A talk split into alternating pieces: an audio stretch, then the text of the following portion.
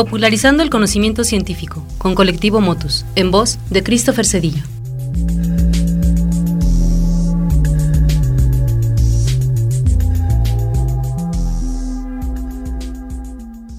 Hola, mi nombre es Christopher Cedillo y soy estudiante de posgrado de la Universidad Autónoma de Querétaro. Esta cápsula se titula Popularizando el conocimiento con Colectivo Motus, colectivo del cual formo parte. ¿Has escuchado de la bomba nuclear?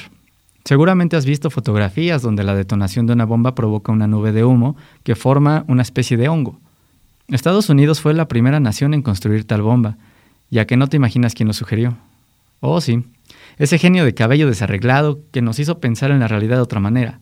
Einstein le escribió al presidente Roosevelt advirtiendo sobre la posibilidad de que la Alemania nazi construyera una bomba nuclear y sugirió que sería mejor que Estados Unidos adelantara.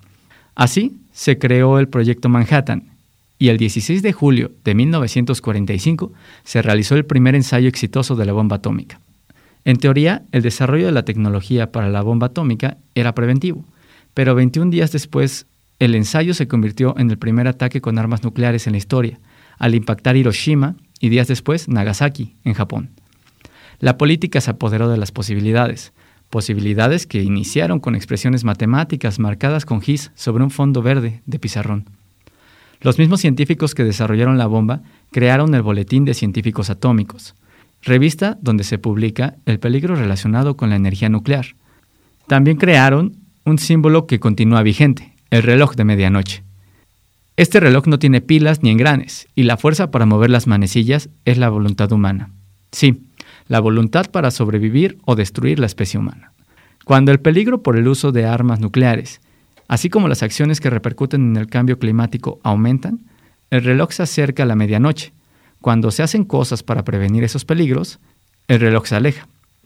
La medianoche no es más que el símbolo de la extinción humana, y durante la Guerra Fría, el reloj marcó 11 de la noche con 58 minutos. Después de años de trabajo para alejarnos de la medianoche, en 2018 volvimos a las 11.58. Aún así, el reloj se mueve con la voluntad, y sobre esa sí tenemos control. Si quieres saber más sobre el reloj de medianoche, visita nuestro sitio colectivomotus.org en la sección llamada Conocimiento Libre. Allí encontrarás un pequeño texto llamado Dos minutos para la extensión humana también puedes seguir nuestras redes sociales Colectivo Motus. Nos encuentras en Facebook, Instagram y Twitter. Yo soy Christopher Cedillo de Colectivo Motus y nos escuchamos en la siguiente cápsula.